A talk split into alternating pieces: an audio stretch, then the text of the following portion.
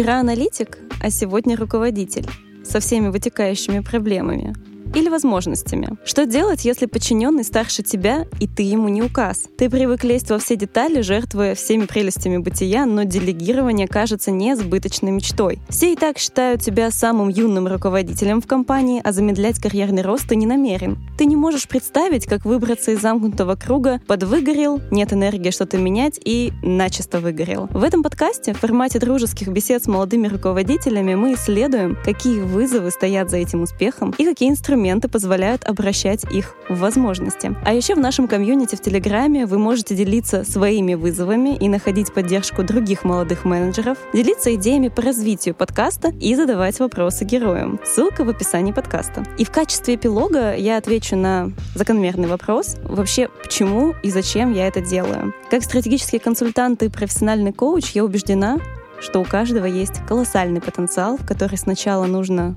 поверить, а потом не бояться экспериментировать с инструментами, чтобы его раскрыть. И я верю, что слушая этот подкаст, вы тоже разделите это убеждение.